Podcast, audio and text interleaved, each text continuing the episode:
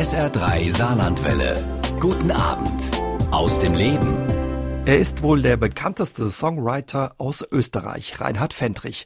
Kürzlich war er für ein SR3 Echt Live-Konzert zu Gast hier bei uns auf dem Hallberg. Und bevor es auf die Bühne im Studio 1 ging, hat er sich Zeit für SR3 aus dem Leben genommen, um mit uns über sein neues Album und seine Musikerkarriere zu sprechen. Guten Abend und Servus, Reinhard Fendrich. Schön, dass Sie da sind, mein Gast sind und ja, wieder einmal im Saarland. Schönen guten Abend. Wie geht's Ihnen? Ja, mir geht's hervorragend. Ja, fühle mich toll. Im Saarland fühle ich mich immer wohl. Auch wenn ich sehr selten da bin, muss ich sagen, weil es liegt nicht so wirklich auf der, auf der Durchzugsroute von, von Nord nach Süd. Aber jedes Mal, wenn ich ins Saarland komme, bin ich sehr überrascht von der Freundlichkeit, von der eigentlich schönen Landschaft und leider oder Gott sei Dank auch vom guten Essen. Das stimmt. Sie waren schon mal bei uns da, also das Saarland hat Ihnen gefallen, deswegen kommen Sie gerne wieder auch für ein echt Live-Konzert 2010 in Spiesen-Elversberg war das. Damals zum ersten Mal, also öfter hier, es hat Ihnen offenbar gefallen, ja? Nicht so oft, wie ich gerne wollte, weil, weil ich, ich muss ehrlich sagen, also ich sage das nicht, weil ich jetzt hier bin, sondern es gefällt mir wirklich gut. Ich mag auch die Menschen, sind wirklich freundlicher als woanders. Äh, woran das liegt, weiß ich nicht. Vielleicht liegt es daran, dass es doch ein sehr kleines Land ist und, und doch irgendwie so ein geschlossenes Initialsystem. Ich könnte mir vorstellen, ich habe ja auch meinen, der Regisseur meines Musicals, der Andreas Gergen, ist Saarländer und hat mir auch heute einen Gruß zukommen lassen, ein hochbegabter Junge. Äh, ich weiß gar nicht, ob er so jung ist, aber er sieht wahnsinnig jung aus, hochbegabter Regisseur. Und ich freue mich schon darauf, was, was die da aus meinem, aus meinen Liedern für ein Musical zaubern werden. Erzählen Sie vielleicht ganz kurz, wenn wir gerade bei dem Thema Ihr Musical sind, was ist da geplant?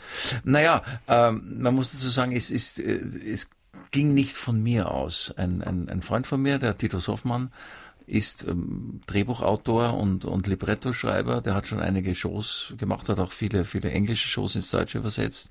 Kam mit der Idee zu mir und ich habe gesagt, naja, das kann ich mir eigentlich nicht so wirklich vorstellen. Erst als die Vereinigten Bühnen daran Interesse zeigten, habe ich gesagt, okay, wenn ihr das wollen, wenn ihr das produzieren wollt, dann macht mal. Und sie haben ein recht interessantes und, und witziges, meiner Ansicht nach auch ganz gutes Libretto geschrieben. Ähm, und ich war sehr überrascht, wie sehr sich meine Lieder eigentlich jetzt, es ist ein bisschen komisch, wenn man das über sich selber sagt, aber meine Melodien eignen sich, eignen sich eigentlich sehr, sehr gut für, für Musical und bin gespannt, was daraus wird. Und das, die, die Proben beginnen jetzt im Juli. Ich hatte schon die ersten Workshops gesehen. Ich habe noch einen Song dazu geschrieben, der hat irgendwie gefehlt, um die Handlung zu transportieren. Aber es ist eine spannende Sache. Aber ich persönlich habe damit eigentlich nichts zu tun, außer dass ich reingehe und mich daran erfreue und vielleicht die eine oder andere Hinweis, den einen oder anderen Hinweis gebe oder vielleicht die eine oder andere Kritik anbringe. Es liegt in den Händen von Christian Stobeck, das ist der Intendant der Vereinigten Bühnen, und Titus Hoffmann und eben Andreas Gergen der ja bekennender Saarländer ist. Heute ein echt Live-Konzert oder mit einem echt Live-Konzert sind Sie zu Gast im Saarland. Das ist eine kleine Bühne vor einem kleinen Publikum, aber Sie standen natürlich auch schon auf den wirklich großen Bühnen.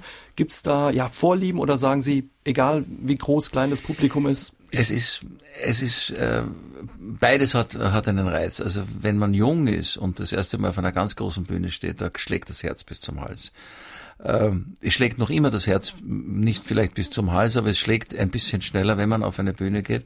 Ich vergleiche halt immer die, die, die große Bühne. Wir, wir, wir spielen jetzt in, in naher Zukunft wieder auf der Wiener Donauinsel. Also da ist mit 250.000 Leuten zu rechnen. Wahnsinn. Das ist etwas, was man jetzt gar nicht so beschreiben kann. Man kann mit dem Publikum eigentlich nicht so gut kommunizieren. Man kann nicht sagen, äh, liebe unübersehbare Menschenmenge. Aber es ist so, man kann eigentlich nur ähm, in, in, in Schlagworten äh, das Publikum begrüßen, aber man kann jetzt nicht wirklich ins Detail gehen, was die Lieder betrifft. Das kleine Konzert, jetzt ob wir jetzt in einem Club spielen oder ob wir jetzt unplugged spielen, ist vergleichbar mit dem dreifach gehechteten Salto rückwärts vom 1 Meter Brett. Das Open Air ist eben der, der Kopfsprung vom 10 Meter Brett. So vergleiche ich das. Und wir spielen das hier jetzt auch das erste Mal in der vollen Bandbesetzung unplugged. Stimmt auch nicht, weil es ist ja auch elektrisch verstärkt, aber wir spielen mit akustischen Instrumenten. Und den Vergleich versuche ich immer so darzustellen, dasselbe Motiv, dieselbe Landschaft, einmal in Öl gemalt und einmal als Bleistiftzeichnung. Und das Unplugged ist eben für mich die Bleistiftzeichnung, wo man sich eben, wo man die Fantasie ein bisschen mehr herausfordert als äh, mit den satten Farben eines vollen Arrangements. Ich stelle mir das als Nicht-Musiker toll vor, dieses Gefühl, wenn man auf einer Bühne steht, ob jetzt klein oder groß, und die Leute singen die Lieder mit, die eigenen Lieder. Nach so vielen Jahren, in denen Sie schon auf der Bühne stehen, für Sie immer noch was Besonderes auch? Es ist für mich das größte Kompliment. Es gibt nichts Schöneres für einen Liederschreiber, wenn man, wenn man bei Lebzeiten erfährt, dass sein Lieder Volksliedcharakter bekommen. Und wenn ich jetzt bei Open Airs ist es ja meistens am Anfang noch hell und das sehe ich das Publikum besser als, als in, in Hallen, wenn es dunkel ist. Es ist oft ein, ein, ein sehr merkwürdiges Gefühl, einen achtjährigen Jungen zu sehen, der Lieder singt, der Lieder, der Texte mitsingt und da war die Mutter noch nicht auf der Welt, als ich das Lied geschrieben habe. Das ist ein ganz tolles Gefühl und das bestätigt auch, dass ich den richtigen Beruf gewählt habe und, und äh, ich möchte dieses Gefühl eigentlich nicht missen. Schwarz oder Weiß, Musik aus dem gleichnamigen neuen Album von Reinhard Fendrich. Heute ist der Wiener Sänger und Songwriter mein Gast bei SA3 aus dem Leben. Herr Fendrich, in dem Titelsong Ihres neuen Albums machen Sie deutlich, ja, dass es so viel mehr gibt als nur Schwarz oder Weiß und dass wir eben auch ja viel mehr sind als nur Schwarz oder Weiß. Mir sind Muslime, Juden und Christen heißt es in dem Song. Um was ging es Ihnen bei dem Lied? Es geht eigentlich um in erster Linie um Menschlichkeit. Ob ein Mensch gut oder schlecht ist, erkennt man nicht an der Hautfarbe. Und das Asylrecht ist ein Recht, das in der europäischen Verfassung verankert ist. Auch die Meinungsfreiheit ist ein Recht. Nur Rassismus ist für mich keine Meinung, sondern das ist ganz einfach ein Verbrechen. Ich möchte eigentlich mit diesem Lied an, an den Humanismus appellieren, an die Menschlichkeit und dass wir nicht alles über Bord werfen, was wir in den letzten 100 Jahren an Aufklärung äh, uns, uns näher gebracht haben. Ich möchte appellieren an die Menschlichkeit und dass man vielleicht auch einmal überlegt, was es bedeutet, wenn man ums nackte Leben läuft und kein Mensch seine Heimat freiwillig verlässt. Und Sie sagen es ja auch, wir sind alle verschieden und trotz alledem schlägt ein Herz in jedem in diesem Song. Und auch sagen Sie, ja, das Problem ist auch ein bisschen, weil man oft wenig weiß. Ne? Ist es das, dass die Leute. Man, ja, es ist, das ist ja das Geheimnis des Populismus. Man arbeitet mit, oft wirklich mit der Unwahrheit. Man hat es bei der Präsidentschaftswahl in Amerika erlebt, man erlebt es auch bei, bei Parolen äh, von rechtspopulistischen Parteien, die ganz einfach etwas in Umlauf setzen und das ist auch, das Internet hilft denen ja auch dabei. Ähm, wenn wir jetzt ein kleines politisches Beispiel nehmen oder ein großes politisches Beispiel, das auf uns zukommt, ist der, der Brexit die Menschen wurden ganz einfach nicht informiert. Sie wussten eigentlich nicht, was wirklich auf sie zukommt.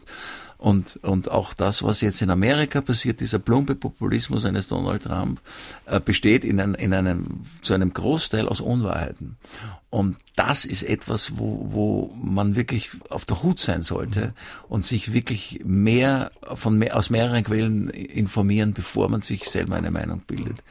Aber es ist halt, die Demokratie funktioniert nur dann, wenn sich alle dafür interessieren.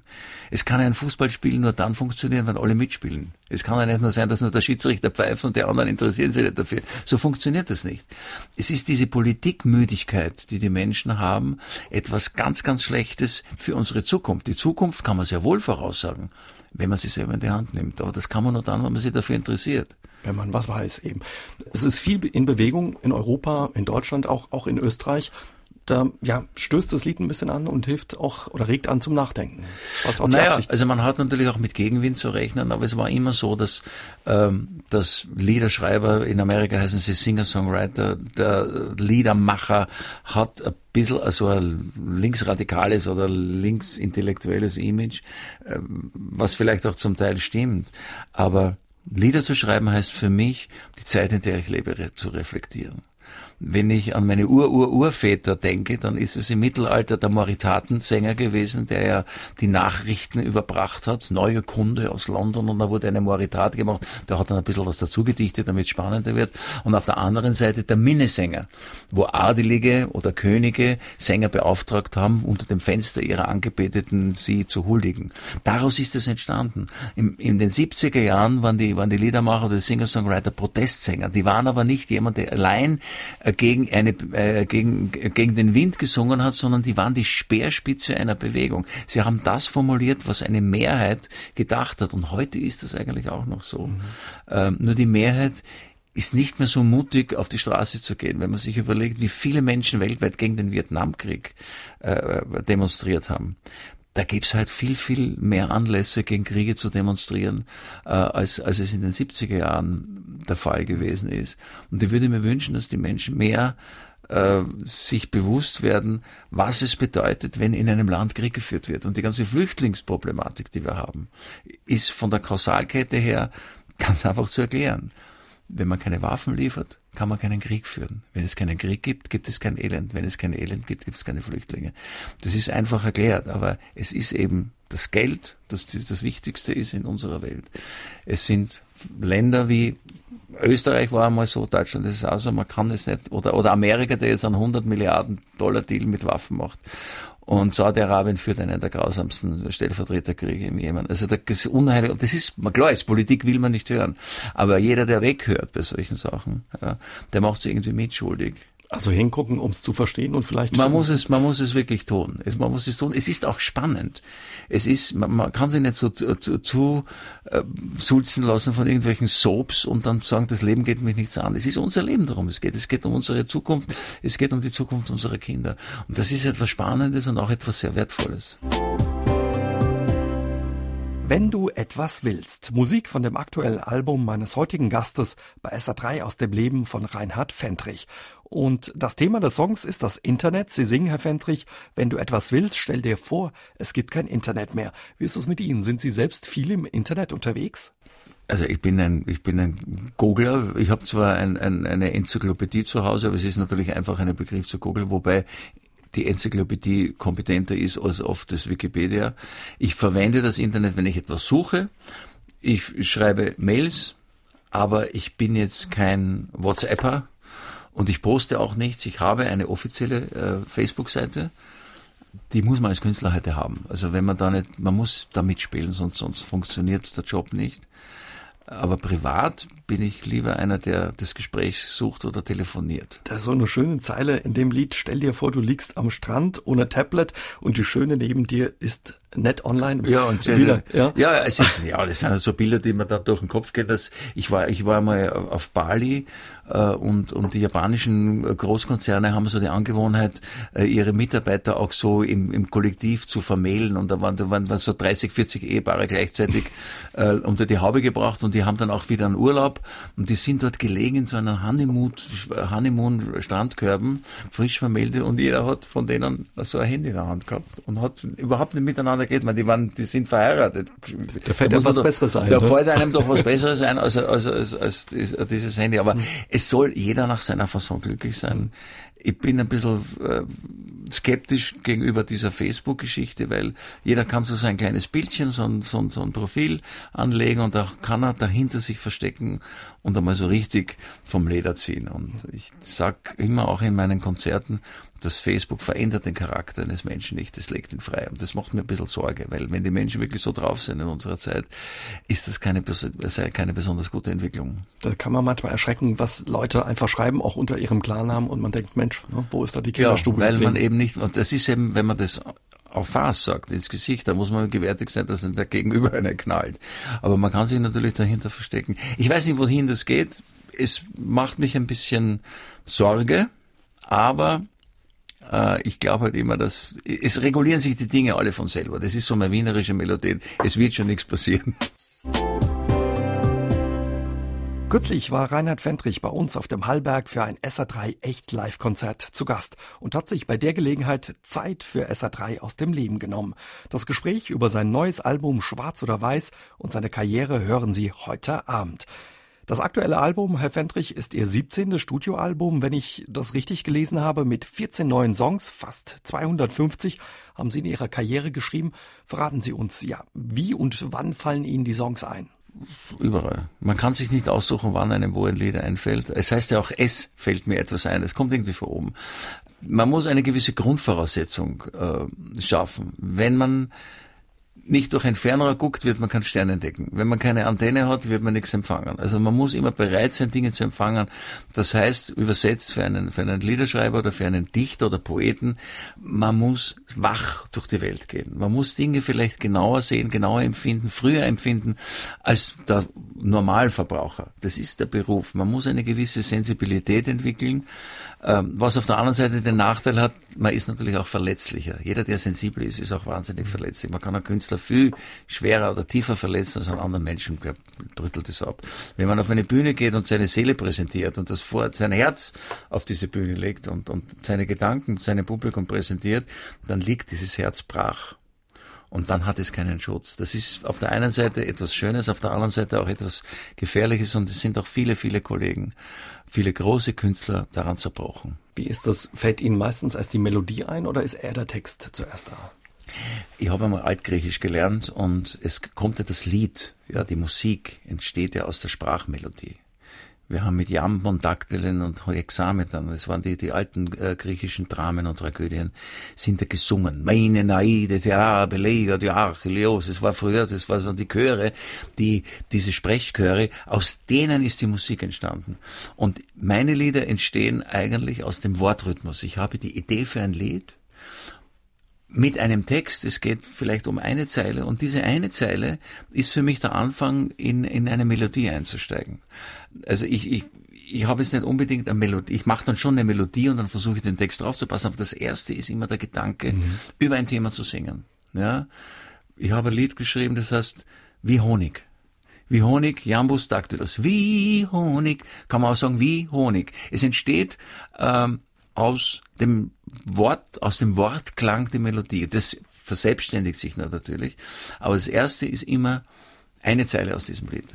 Und so ein weißes leeres Blatt kennen Sie nicht, dass Ihnen das Probleme macht? Oder der Text, Sie haben ja gesagt, es fällt Ihnen zu oder fällt Ihnen ein, ja? Naja, also ich kann mich, also das weiße leere Blatt kenne ich nicht, weil ich setze mich erst hin, wenn ich eine Idee habe. Ah, okay. Also jetzt, weißes leeres Blatt gibt es ja nicht, es gibt ja nur die leere Computerseite, wo man irgendwas sagt da drauf zu starren, das bringt überhaupt nichts. Ich bewundere Menschen, die Romane schreiben können, weil die müssen einen längeren Atem haben als einer, der jetzt ein Gedicht schreibt. Und ich sehe mich ja auch als, als Gedichteschreiber, wenn meine Texte, wenn man sie liest, ordnet sich einer gewissen Versform unter. Und ich bin, ich bin natürlich auch einer, der ein bisschen puristisch das ist, für mich ist der Reim der Gleichklang der Endsilbe. Man kann nicht leben auf Legen reimen, was ja heutzutage da hätte, wird überhaupt nicht mehr auf das Rücksicht genommen. Ich komme eben aus dieser Zeit, ein Meister dieses, dieser, dieser Verskunst war natürlich Johann Wolfgang von Goethe. Und in der modernen Zeit ist für mich immer ein Vorbild gewesen, der Konstantin Wecker, der das natürlich bis zur Perfektion beherrscht hat und noch immer beherrscht. Die Platte läuft gut, ist äh, nicht nur in ihrer Heimat in den Charts oben eingestiegen, als sie rauskam. Ist man da vorher nervös und beziehungsweise beziehungsweise dann hinterher auch wahrscheinlich sehr stolz, wenn es geklappt hat und es gut läuft, oder? Ähm, also ich laufe nicht mehr so dem Erfolg nach. Natürlich ist man gespannt und aufgeregt, äh, ob das, was man eben sich in, in Wochen, monatelanger Arbeit äh, mit Herzblut von der Seele geschrieben hat, ob das auch ein Publikum findet. Es ist ja, man kann ja Gedichte schreiben und in einem Tagebuch verschließen, dann liest es nur liest der, der engste Freundeskreis oder überhaupt nicht, man nur, vielleicht nur man selber. Aber in dem Moment, wo man etwas nach außen präsentieren möchte, dann braucht man natürlich auch die Zustimmung und hat natürlich die Hoffnung, dass das, was man tut, mhm. äh, auch dementsprechend ähm, den richtigen Adressaten findet. Und es freut mich umso mehr, dass ich mit, mit, mit Texten, die vielleicht auch ein bisschen unbequem sind, die aber für mich unbedingt notwendig waren. Und man wird ja im Laufe eines Künstlerlebens immer kompromisslos in dem, was man, was man tut. Äh, freut man sich natürlich und hofft natürlich, dass das ankommt. Das höchste der Gefühle, Musik vom neuen Album meines heutigen Gastes bei SA3 aus dem Leben, Reinhard Fendrich. Eine Zeile in dem Lied, Herr Fendrich, lautet, das höchste der Gefühle war ein Schlafsack und ein Zelt. In dem Lied beschreiben Sie das Leben eines 18-Jährigen. Ist es ein Stück weit auch Ihre Geschichte? Natürlich ist das meine Geschichte, weil, weil ähm, ich war erstens einmal in einem Internat, aus dem ich dann geflogen bin und, und es war in den, in den frühen 70er Jahren war natürlich, ich habe mit 18 Jahren das erste Mal das Meer gesehen. Ich habe eine ganz andere Beziehung zum Meer. Wenn man als Kind schon am Strand spielt, dann ist es was Selbstverständliches. Ich kann mich noch genau erinnern, wie ich in diesem Zug saß. Ich bin das erste Mal mit der Bahn nach Cesenatico gefahren, Cattolico Cesenatico runter und dann habe ich das erste Mal nur so im Streif das Meer gesehen. Das war für mich eines der überwältigendsten Erlebnisse überhaupt. Und das hat sich bei mir so eingeprägt, dass das Meer, die See für mich ein Leben lang eine unglaubliche Faszination noch immer ausübt. Und das war der erste Ausbruch nach Freiheit. Wir sind wirklich zu sechs in einem alten Käfer gehabt und da haben wir, sind wir so fünf gesessen und der Freund von mir hat noch eine kleine Freundin gehabt, die war wirklich körperlich klein, die haben wir hinten in die Ablage gelegt. Und die ist da wirklich drin. Wir sind wirklich zu sechs mit diesem, mit diesem alten Ding. Bergauf ist das Ding 60 gegangen auf der Autobahn und dann irgendwann einmal waren wir dann, sind wir dann angekommen, noch stundenlang. Und, und da ist uns noch der Motor heiß geworden, weil das war so ein alter Käfer. Es war es war fantastisch. Und, und es war die erste Zeit der Befreiung, wo man weg ist von zu Hause und von einem Übervater ähm, plötzlich einmal ausgebrochen ist und seine Freiheit und die Freiheit genossen hat. Und im Zuge dessen habe ich natürlich auch mit der Musik begonnen und es ist nach wie vor, ich habe, ich singe jetzt nicht nur über meine Jugend, sondern auch über, über dieses Gefühl, was es bedeutet, auf einer Bühne zu stehen und frei zu sein und den, zu merken, dass man den richtigen Beruf gewählt hat. Mhm. Ja, Sie haben mal in einem Interview gesagt, meine Heimat ist Österreich, aber mein Zuhause ist immer noch die Bühne. Die Bühne ist heiliger Boden für Sie, haben Sie damals gesagt. Es ist, das stammt nicht von mir, das stammt von äh, Herrn Strehler man kann auf einer Bühne eigentlich nichts falsch machen, wenn man reinen Herzens raufgeht. Das sagt sich leicht. Ich habe ja auf einer Bühne schon vieles falsch gemacht. Vor allem auf der Theaterbühne, wenn man Hänger hat oder wenn man sie verspricht und das ganze Ensemble dann plötzlich irgendwie im Misskredit bringt. Das kann passieren als Anfänger. Aber die Bühne ist etwas, was sich seit über 5000 Jahren nicht verändert hat. Es ist jemand oben, der macht was und unten sitzen Leute, die schauen zu es verändern sich die Tonträger. Es, wir haben mit Tonbändern gearbeitet am Anfang, dann kam die DAT-Kassette, dann kamen die ersten äh, Digitalmaschinen, dann die CD. Die CD ist jetzt auch wieder out, jetzt gibt's nur noch irgendwie Sticks, wo die Musik drauf ist, es versucht man wieder so retro. Äh, die Platte kommt die wieder. Die Platte kommt wieder, sie kommt aber nicht wirklich, es wird immer einfacher, also der Tonträger verändert sich. Aber die Bühne hat sich seit 5000 Jahren nicht verändert. Sie sind auf Tour, haben viele Konzerte gespielt, es kommen bestimmt auch noch viele. Also ist was Besonderes, die Tour. Die Bühne ist, ist immer, sie ist, eigentlich ist es, ich nehme die ja immer mit. Egal wo ich spiele, ich habe mein, mein Team, ich habe immer die gleiche Bühne. Es ist eine andere Stadt, aber die wird dort aufgebaut, ich habe immer die gleiche Lichtsituation. Es ist, es ist eigentlich Heimat. Und Theaterbühne ist natürlich ohnehin immer das Gleiche, weil das Theater bewegt sich ja nicht, aber selbst die, die Tourneebühne wird auch aufgebaut und ich, hab, ich weiß genau, wo ich abgehe und wo ich raufgehe und wo meine Gitarre steht und wo meine Getränke steht, wo das Handtuch liegt. Es ist immer, das ist immer das Gleiche. Also Bühne ist wirklich eine Heimat für mich und, und unglaubliches Lebenselixier. Es gibt ja Menschen, die können ohne die Bühne nicht leben. Ich werde irgendwann einmal sicherlich sagen, ja, es muss nicht unbedingt sein, dass man so lange Tourneen macht. Aber die Faszination ist bis zum heutigen Tage wirklich ungebrochen. Und ja, bei Ihren Auftritten, bei Ihren Konzerten ist die Musik spielt eine wichtige Rolle, aber Sie erzählen auch immer Geschichten, so ein bisschen wie das Lied, Ihre Songs entstanden sind. Das hat, das hat was mit meiner, mit meiner Theatervergangenheit zu tun, weil ein Lied zu singen ist eines, aber, aber ich erkläre auch die Lieder nicht, aber manchmal erkläre ich die Geschichte, warum ich dieses Lied geschrieben habe. Und das verpacke ich oft in, in witzige Anekdoten. Ähm, und, und ich bin darauf gekommen, dass es beim Publikum auch in großen Hallen sehr gut ankommt. Und die Leute warten auch darauf, dass ich sowas tue. Also jetzt ein Konzert zu spielen, ohne dass ich nur sage Guten Abend Wien oder Guten Abend München und dann spiele ich mein Programm unter, das würde mein Publikum enttäuschen. Macho Macho gehört neben Schickeria oder Es lebe der Sport zu den großen Erfolgen von Reinhard Fendrich. Und ihre größten Hits, Herr Fendrich, sind auch immer dabei, wenn sie wieder auf Tour gehen oder ein Konzert spielen, wie kürzlich hier bei uns auf dem Hallberg ein SA3 Echt Live-Konzert. Können Sie mit denen noch gut leben, mit diesen Songs? Ich kann mit denen wunderbar leben, weil man muss natürlich eines sehen, äh, dass man mit 25 andere Gedanken im Kopf hat als mit 62. Mhm. Das ist gut, das ist ein Teil meines Lebens. Ähm, ich mache das jetzt so in den Konzerten, ich spiele diese Songs, die ja ohnehin jeder mitsingen kann, allein mit der Gitarre. Und das hat wieder einen ganz besonderen Reiz. Und das ist für mich natürlich unglaublich. Ich sitze auf, auf dem Stuhl in der Olympiahalle vor 8.500 Leute und spiele oben ohne und es singen alle mit. Das ist natürlich schon, hat eine, seine Urgewalt. Und da war ich selber da überrascht, dass das so funktioniert hat.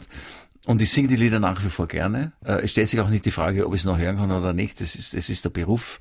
Wenn man, ich habe 300 Mal Jesus Christ Superstar gespielt, den Judas, und habe mich 300 Mal umgebracht. Das kann man auch nicht sehr nahe an sich ranlassen, aber es ist eben der Beruf, dass man auch Lieder als reproduzierender Künstler so lange spielt, solange es das Publikum verlangt. Gerade so ein Lied, was so erfolgreich oder so Lieder, die sehr erfolgreich waren, wie Macho Macho oder Das Lebe der Sport, hat man da eine besondere Beziehung dazu, weil die einem auch ja bekannter gemacht haben oder einen besonderen Erfolg gebracht haben? Ähm, naja, natürlich freut man sich drüber. Ich habe diesen Liedern sehr viel zu verdanken, obwohl es mit zunehmendem Alter verwundert ist mich gerade, dass gerade dieses Lied äh, den Erfolg hatte. Es ist ja nicht nur die Qualität ausschlaggebend, sondern es ist der Zeitpunkt richtig. Man muss den zum richtigen Zeitpunkt beim richtigen Sender sein. Zum Beispiel Macho Macho ist vom Norden gekommen. Das war in Österreich gar kein Erfolg. Das hat das erstes Radio Schleswig-Holstein gespielt. Und es ist vom Norden Deutschlands ist es ein Hit geworden. Australia de Soli wurde auch in Hamburg als erstes gespielt. Die haben das nicht verstanden. Die haben mich für einen Italiener gehalten, weil ich so viele italienische Worte gebraucht habe. Oder die es, Sehnsucht nach dem Süden. Ja, ja. Es ist die Sehnsucht gewesen nach dem Süden vielleicht.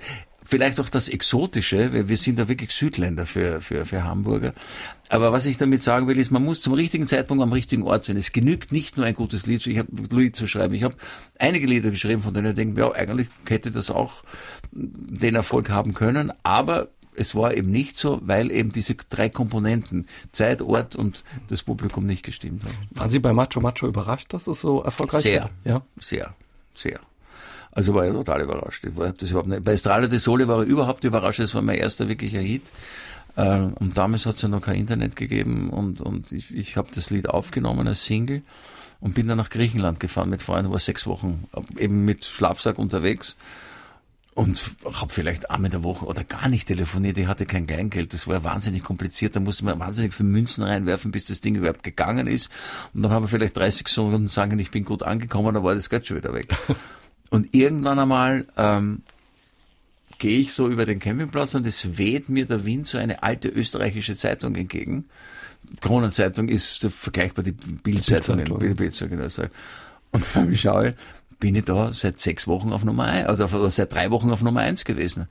Und dann schnorre ich bei meinen Freunden Münzen, dass ich so nach zu Hause, ja, wo bist du? Du musst unbedingt kommen. Und sage, das geht nicht, der Bus geht erst in zwei Wochen.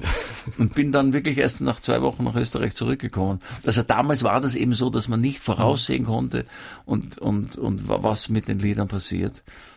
Und ich war sehr, sehr überrascht, dass das plötzlich so über Nacht mich zu einem, unter Anführungszeichen, Newcomer-Star gemacht hat. Und als ihr heimkam, plötzlich Gewitter und alle wollten was von Ihnen? Ja, oder? genau so war das. Genau. Ich habe das auch sehr genossen, muss ich zugeben. Das war schon toll. Aber dann geht's dann wieder ein bisschen bergab. Dann war die nächste Platte war nicht so erfolgreich. Dann habe ich Manager gehabt, die gut waren. Dann habe ich Manager gehabt, die schlecht waren. Aber es ist schon, hat sich schon sehr herauskristallisiert, dass das mein Lebensweg sein wird. Ich habe damals noch ein bisschen Psychologie studiert und wollte irgendwas anderes machen, aber ich wusste, aha, ich bin Entertainer und, und habe dann auch sehr viele Tourneen gemacht, nur allein mit Gitarre und einem zweiten Gitarristen, bis ich dann eine Band gefunden habe, dann mit Christian Kolonowitz produziert habe, mit Tato Gomez, mit Edo Zanke, Harold Faltermeier. Und ich habe vor jedem dieser Produzenten habe ich mir etwas mitgenommen, weil jeder hat mir etwas beibringen können, bis jetzt, wo ich eben diese Platte selber produziert habe mit mit einem jungen, ähm, sehr ambitionierten Sounddesigner und Tontechniker, dem Axel Latter in München. Das, ich freue mich, dass dieser Erfolg wirklich so sich gestaltet hat, wie ich mir das erträumt habe. Bei all den Liedern und Songs, die Sie geschrieben haben, produziert haben, gibt es für Sie auch ein Lied, zu dem Sie eine besondere Beziehung haben? Oder ein Lieblingslied, gibt es sowas? Naja, das kann man nicht sagen. Es gibt ein Lied auf dem Album, das hat sehr viel mit mir zu tun, das ist, heißt wie Honig. Das ist äh, ein, ein, ein, Lied über die subjektive Wahrnehmung von Zeit. Also solange man ein Kind ist oder ein Baby oder ein Kleinkind, dann können Augenblicke endlos sein. Und je länger man im Leben ist, desto schneller vergeht die Zeit. Das ist so eine philosophische Betrachtung über die Zeit. Ich würde nicht sagen, dass es mein Lieblingslied ist, aber das ist das Lied. Ich habe es auch zum Schluss dieses Albums draufgegeben kann man sagen, das ist jetzt mein momentanes Lieblingslied. Aber das Lieblingslied eines, eines Liederschreibers ist immer das, an dem er gerade arbeitet. Also schon an dem nächsten, an der nächsten Platte. An der nächsten Platte. Ein, ja, eines meiner Lieblingslieder von Ihnen und glaube auch von vielen Ihrer Fans ist Bergwerk. Die Zeile, ja, weil du bei mir bleibst, wenn der beste Freund sich schleicht. Das ist eine super Zeile. Ja, das ist ein Lied. Ich, ich weiß auch nicht, wie ich auf, den, auf, diesen, auf diese Metapher Bergwerk gekommen bin. Ich weiß zwar, was, ist, was ich damit sagen will. Für mich ist Bergwerk nicht etwas Schmutziges, sondern für mich ist Bergwerk etwas Geheimnisvolles. Äh, etwas, das Schätze in sich birgt, die man von außen nicht sieht. Ja. Ähm, wurde auch nicht verstanden und wurde auch oft am Anfang sehr kritisiert. Aber wie dieses Lied jetzt entstanden ist oder wann ich es, unter welchen Umständen ich es geschrieben habe oder für wen, kann ich nicht mehr sagen nach 35 Jahren. Aber auch nach 35 Jahren, ich habe gesehen bei YouTube eines ihrer erfolgreichsten es ist, Lieder. Ja, es, es, es ist, sowas passiert nicht oft in einem, in einem Künstlerleben und ich bin sehr dankbar, dass ich diese Idee hatte. Reinhard Fendrich ist zu Gast bei SA3 aus dem Leben. Über die Jahre hat er mit seiner Musik die Hitparaden erobert und Millionen von Fans begeistert. Früher mehr mit Austropop, heute verstärkt als Liedermacher und Songwriter. Heute, Herr Fendrich, gibt's wieder viel Musik aus Österreich in den Charts. Da ist zu nennen Wanda oder Christina Stürmer, Andreas Caballé. Wie ist es mit Ihnen? Beobachten Sie da, was da los ist, Herr Fendrich? Ich bin jetzt nicht so der große Beobachter, Beobachter weil ich, man ist dann als Künstler auch so ein bisschen so ein Initialsystem. Jeder ist seine Insel. Äh, ich habe auch zu anderen Künstlern nicht wirklich Kontakt. Ich habe, ich habe, ich meine, ich wohne neben Peter Cornelius, drei, ich, ich sehe den kaum ich habe mit, mit Wolfgang Ambros und Georg Danzer Austria 3 äh, gegründet und wir hatten einige sehr schöne, erfolgreiche Jahre. Als das vorbei war, ich habe zu Wolfgang Ambros auch keinen Kontakt mehr. Wir sind nicht böse aufeinander, wir sind, wir sind befreundet, aber in dem Beruf gibt es keine Kumpelschaften. Das gibt es nicht, weil man im Endeffekt immer für sich selber ist. Und, und was so passiert, erlebe ich nur dann, wenn es sich nicht vermeiden lässt. Ich bin nicht, nicht einer, der jetzt auf, auf Talentesuche geht. Die Christina Stürmer hat einen, einen, einen ähm, Talentwettbewerb gewonnen, eine, eine Castingshow und hat das Beste daraus gemacht und eine wunderbare Karriere in Deutschland hingelegt. Hat schon, wie sie belächelt jetzt beim, beim Amadeus, den sie bekommen hat, dass sie schon angeblich ihr fünftes Comeback hat. Ist eine sehr erfolgreiche und sehr stabile Künstlerin. Ähm, Wanda ist, ist die Gruppe, die den Zeitgeist in Wien der Jugend am besten reflektiert. Andreas Gavalier ist Volksmusik und zur Volksmusik fällt mir der Zugang. Das ist, ich finde, es hat alles Berechtigung auf der Bühne, dass ein Publikum hat, aber man muss nicht zu allem einen Zugang finden und ich habe mit der volkstümlichen Musik eigentlich relativ wenig anfangen, weil mir im weitesten Sinne ein bisschen die Inhalte fehlen. Was hören Sie, wenn Sie nicht Ihre eigene Musik hören, Herr Fendrich? Oder hören Sie Ihre eigene Musik auch? Naja, ich bin jetzt gerade, wenn ich, ich höre meine eigene Musik nur zur Kontrolle und ich muss sagen, ich höre sehr, sehr wenig Musik im Moment. Ähm, ich höre manchmal, wenn ich arbeite, Lounge-Musik, ganz normale so, dieses, dieses Chill-Out, aber nicht, weil sie mir gefällt, sondern weil sie mir meine Ohrwürmer löscht. Und wenn ich bewusst Musik höre, ähm, dann habe ich mal begonnen beim, bei Mozart, bin über Chopin. Im Moment bin ich jetzt, wenn man so will, beim Maler angekommen. Und für mich ist zurzeit das größte Werk des Malers Fünfte. Das ist, da bin ich drauf gekommen, wo die ganzen Filmkomponisten wie Zimmer ihre Arrangements herhaben.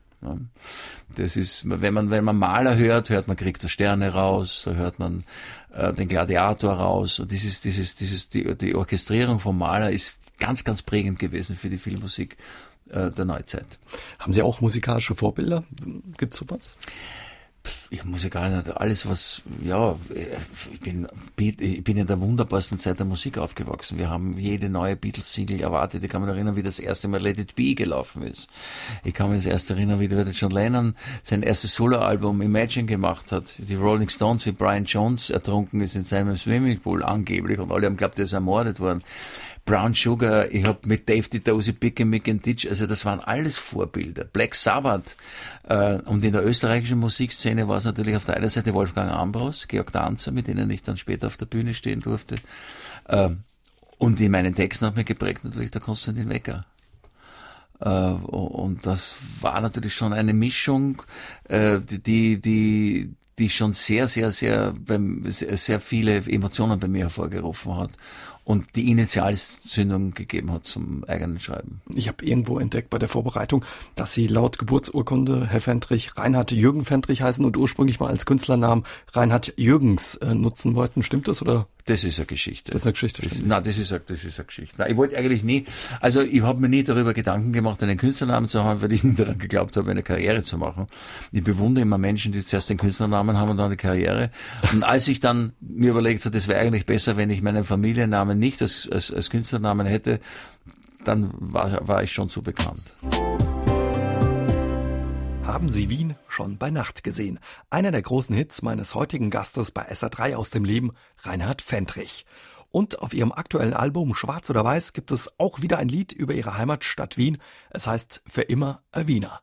Wien liegt Ihnen am Herzen, Herr Fendrich. Naja, ich habe Wien sehr viel, ich bin der typische Wiener, ich nörgel natürlich auch, ich sage immer ganz ein bisschen sarkastisch, Wien habe ich am liebsten beim Wegfliegen und beim Ankommen.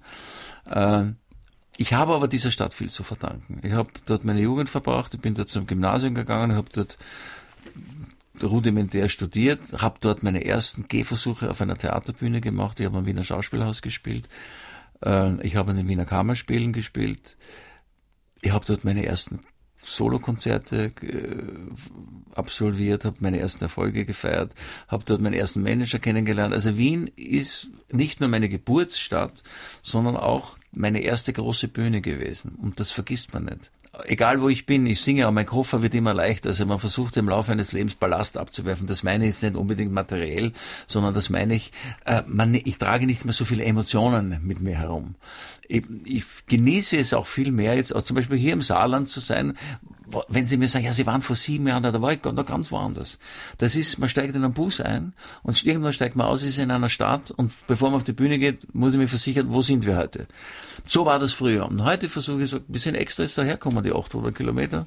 Und es macht uns riesen Spaß und dann fahren wir das auch wieder nach Hause, weil wir es können. Und das ist für mich eine viel, viel höhere Lebensqualität, überall äh, spielen zu können auf der Welt, aber Wiener zu sein.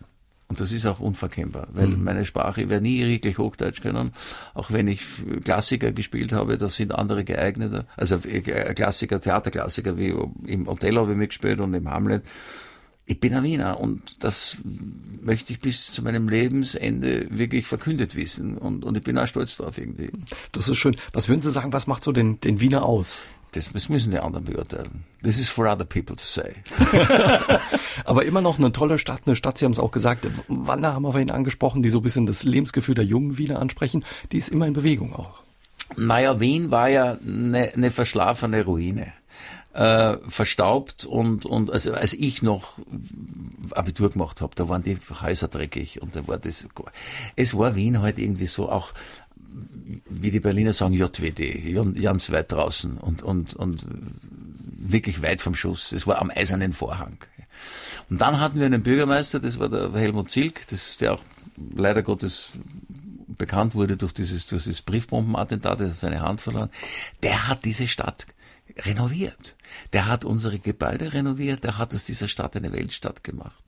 Äh, und ich bin wirklich stolz, Freunde von mir durch diese Stadt zu führen. Und ich bin auch da ziemlich kundig und ich weiß auch, wo, wo wirklich die Kostbarkeiten der Architektur mhm. sind. Und ich kenne den Stephansdom in- und auswendig. Da habe mich auch immer dafür interessiert. Und Wien ist jetzt wirklich durch diese Öffnung nach Osten wieder die Metropole geworden ist, unter Anführungszeichen, die sie zur KNK-Zeit war, nämlich ein Völkergemisch, ein Schmelztiegel. Es ist eine Stadt, die wieder ihren zweiten Frühling hat. Es war mal riesig, war viel größer in der österreich-ungarischen Monarchie, ist dann geschrumpft durch die Stadtflucht, alle wollten dann aufs Land, hat jetzt wieder Zuwanderung, aber für mich ist es von, von, der, von, der, von der Optik her zumindest die schönste Stadt der Welt. Also da kann die Skyline von New York nicht mit. Das ist zu artificial. Wien ist gewachsen. Da ist wirklich Tradition dahinter. Da sind kulturelle Kunstwerke. Wir haben eine der größten Rembrandt-Sammlungen in unserem, in unserem kunsthistorischen Museum. Und ich bin wirklich, man merkt es ja auch, wirklich stolzer Wiener, was das betrifft. Man hört's. Was heute bei sich, also klingt, wir müssen mal wieder alle nach Wien und uns das anschauen, den zweiten Frühling. Was heute bei uns nicht entgehen lassen, Herr Fendrich? Äh, man sollte auf alle Fälle wie gesagt, das Kunsthistorische Museum mhm. besuchen, wenn man sich ein bisschen für, für, für Malerei interessiert. Man sollte einmal, es muss nicht der Fiaker sein, ja, man sollte einmal über die Ringstraße fahren, um den Klassizismus ähm, der Straßenbahn zum Beispiel. Mit der Straßenbahn. Da gibt's auch so Sonderwegen, alte Straßenbahnen, mit denen wir noch als Kinder schwarz gefahren sind, wo es mit offenen Türen, wo es noch Schaffner gab. Man sollte durch die Innenstadt wandeln, man sollte sich das Schloss Schönbrunn anschauen. Als, als, man sollte einmal, so, so albern es klingt, man sollte einmal die spanische Hofreitschule besuchen und mal sehen, was, weil ich bin, gut, ich bin ein bisschen ein Pferdenah gewesen zumindest. Sollte sich mal anschauen. Und man sollte vor allem die Wiener Küche genießen. Wir haben ja diese wunderbare Kutscher-Tradition, diese Rindfleischküche, diesen Tafelspitz, der bei uns wirklich zelebriert wird wie Peking-Ente bei den Chinesen mit mehreren Gängen. Und es ist wirklich etwas, was man am besten natürlich im Frühling genießen sollte. Und die Wiener Nacht erleben, der, der haben sie auch mal ein Lied gewidmet. Ja, die Wiener Nacht bin ich nicht mehr so. Das ist, das, das ist etwas, was man in der, in der Jugend macht. Das wäre mir ein bisschen zu anstrengend. Aber vielleicht sollten Sie nach Wien kommen und mein Musical anschauen. Das ist auch unterhaltsam. oder in die Oper gehen oder ins Theater gehen. Wir haben ja das größte deutschsprachige Theater von, von, dem, von der Besucherzahl des Volkstheater. Wir haben ein hohes kulturelles Angebot. Wien ist eine Reise, wirklich eine Reise wert, weil es eine optisch sehr, sehr schöne Stadt ist. Macho Macho, es lebe der Sport oder Bergwerk. Hits meines heutigen Gastes bei SA3 aus dem Leben, Reinhard Fendrich. Was aber auch viele mit Ihnen verbinden, Herr Fendrich, ist Herzblatt. Die Kuppelshow im Fernsehen haben Sie Mitte der 90er Jahre viele Jahre moderiert. Wie ist es? Haben Sie noch schöne Erinnerungen daran? Ich habe nur schöne Erinnerungen. Also ich bin da gekommen wie die Jungfrau zum Kind. Der, der, der Rudi Karel hat mir irgendwann einmal gesagt, ja, du musst das machen. Und dann irgendwie hat mir auch mein Manager zugeredet. Und ich wollte das eigentlich gar nicht. Und ich wollte nach der ersten Sendung davonlaufen. Und dann hatten wir plötzlich wahnsinnige Einschaltquoten. Wir haben 6,5 Millionen gehabt am Freitag, äh, am Nachmittag.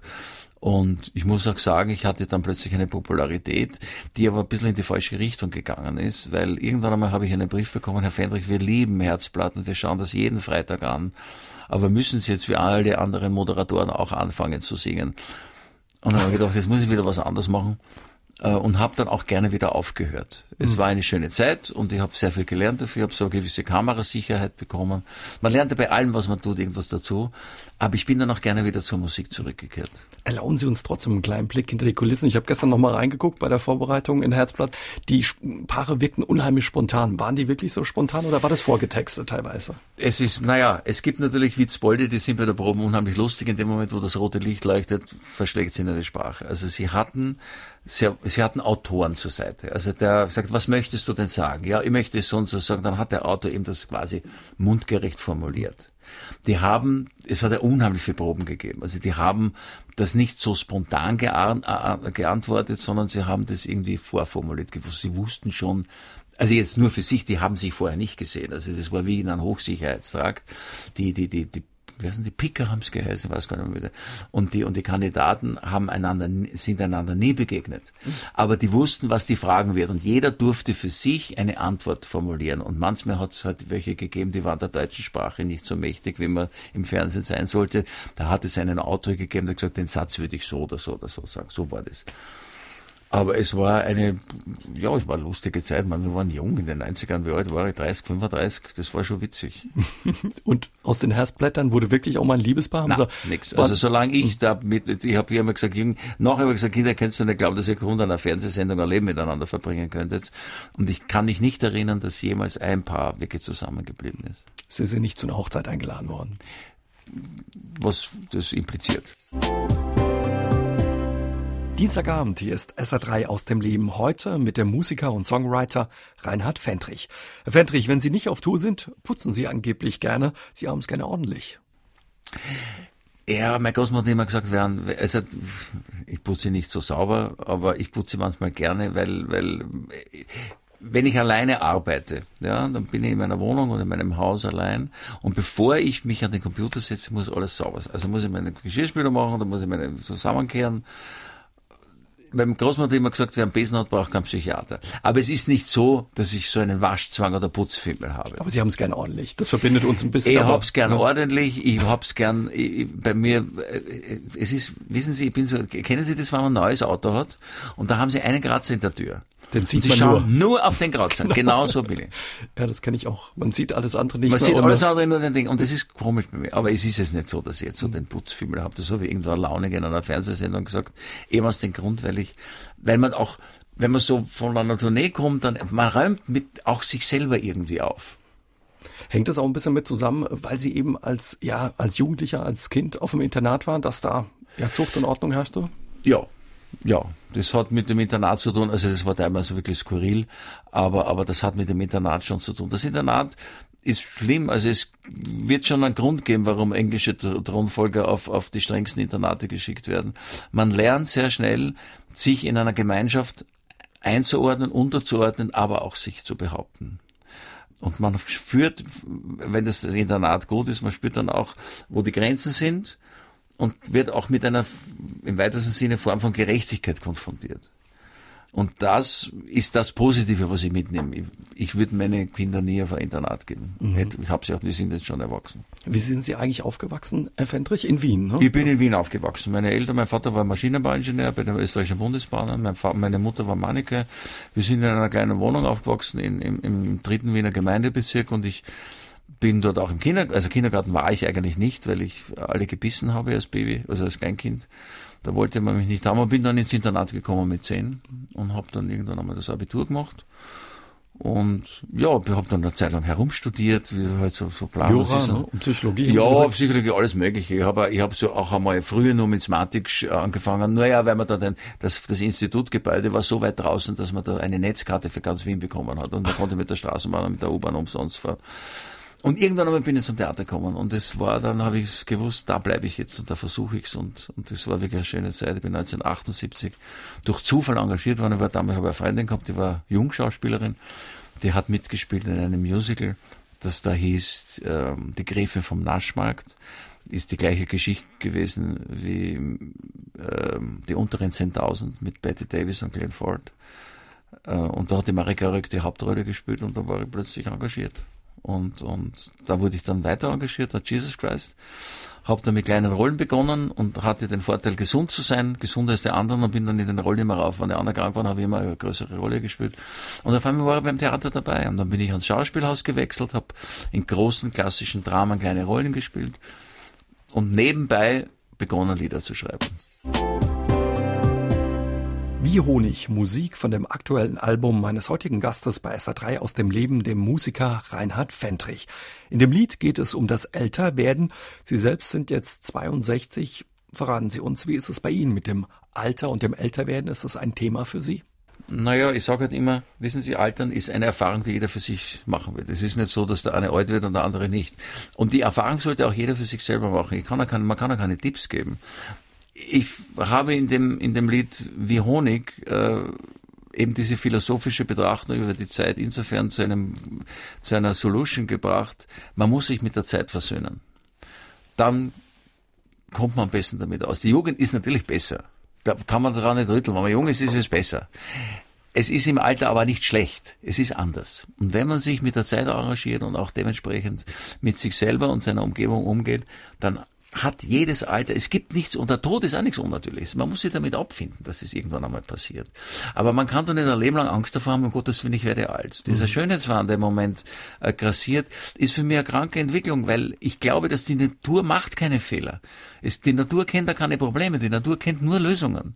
Äh, und wenn man sich das vor Augen führt, dass das wirklich etwas Natürliches ist, ja, und das ja über Jahrmillionen schon, schon wunderbar funktioniert, dass man eben auf die Welt kommt, Kinder hat oder auch nicht und dann irgendwann einmal stirbt, das ist nichts Schlimmes. Man muss nur sich gewärtig sein, dass es einmal passiert und sich damit versöhnen und nicht nur unter Anführungszeichen abfinden.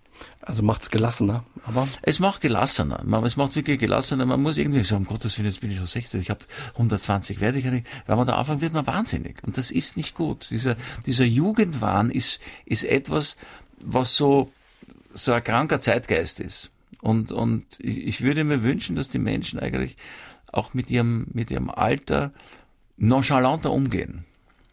Sie haben viele Höhen, aber auch Tiefen erlebt, Herr Fendrich. Wie haben Sie das alles weggesteckt, was auf der es Reise geht. Es ist, es ist, äh, es gibt keinen, keine Karriere, oh, die immer gerade nach oben geht. Und es ist immer der Misserfolg gewesen, das Scheitern, das dich weiterbringt. Nie die gute Kritik.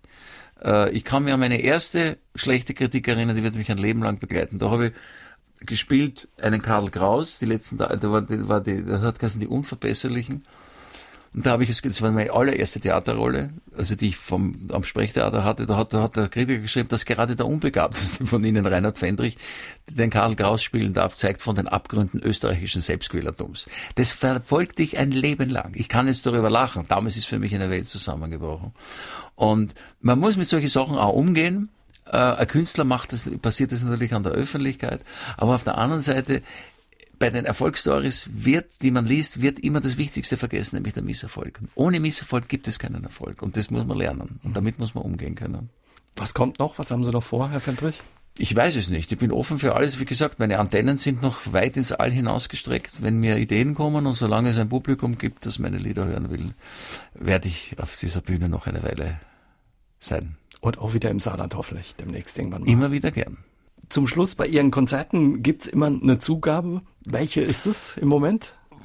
Also die allerletzte Zugabe ist, ist ein, ein, ein, ein Lied, das ich als Filmmusik geschrieben habe für einen Film, der geheißen hat, Café Europa, mit Jacques, Jacques Breuer und einer ganz blutjungen Hannelore Auer. Und dieses Lied heißt Löwen und Lamm und das ist im, jetzt durch Facebook wieder so bekannt geworden, weil man eben erst auch kommuniziert mit den, mit den, mit dem, mit dem Publikum, den Fans. Und das ist immer wieder aufgetaucht, sing das mal wieder. Und ich habe das ausgegraben und das kommt auch im Konzert wirklich gut an, weil es so ein Ruhepunkt ist. Es ist so ein, ich will nicht sagen Rausschmeißer, aber, aber die Konzerte, die ich jetzt mit Band gegeben habe, waren sehr fulminant und mit viel Licht und es war laut. Und dann komme ich auf die Bühne noch einmal und singe ein ganz leises Lied und dann entlasse ich das Publikum mit einem guten Gefühl in den Abend. Und da entlassen wir unsere Hörer auch mit diesem guten Gefühl und diesem Lied ja, in diesen Abend. Vielen Dank, Herr Fendrich, für das Danke Gespräch und Ihren Besuch. Dankeschön. Dankeschön. Danke für die Einladung. SR3 aus dem Leben. Immer dienstags im Radio, danach als Podcast auf sr3.de.